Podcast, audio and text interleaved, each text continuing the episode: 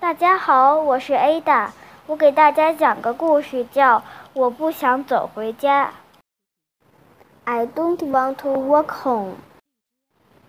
Tom is a very old man.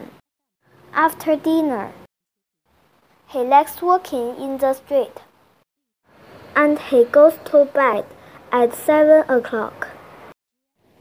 汤姆是一位老人。 他喜欢在晚饭后到大街上散步，在晚上七点回来睡觉。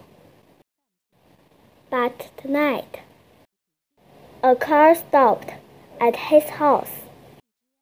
A policeman helps him get out. He tells Tom's wife. The old man couldn't find his way in the street. He asked me to take him in the car. 但是今天晚上，一辆小汽车停在他家门前。汤姆在一位警察的帮助下走下汽车。警察告诉汤姆的妻子，这位老人在街上迷路了，他让我用汽车送他回来。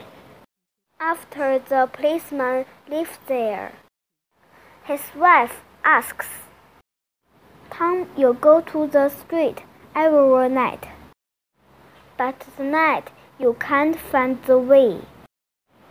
What's the matter? 警察走后，他的妻子问汤姆：“你每天都到那条街上散步，但今天你迷路了，你怎么了？” The old man smiles like a child and says.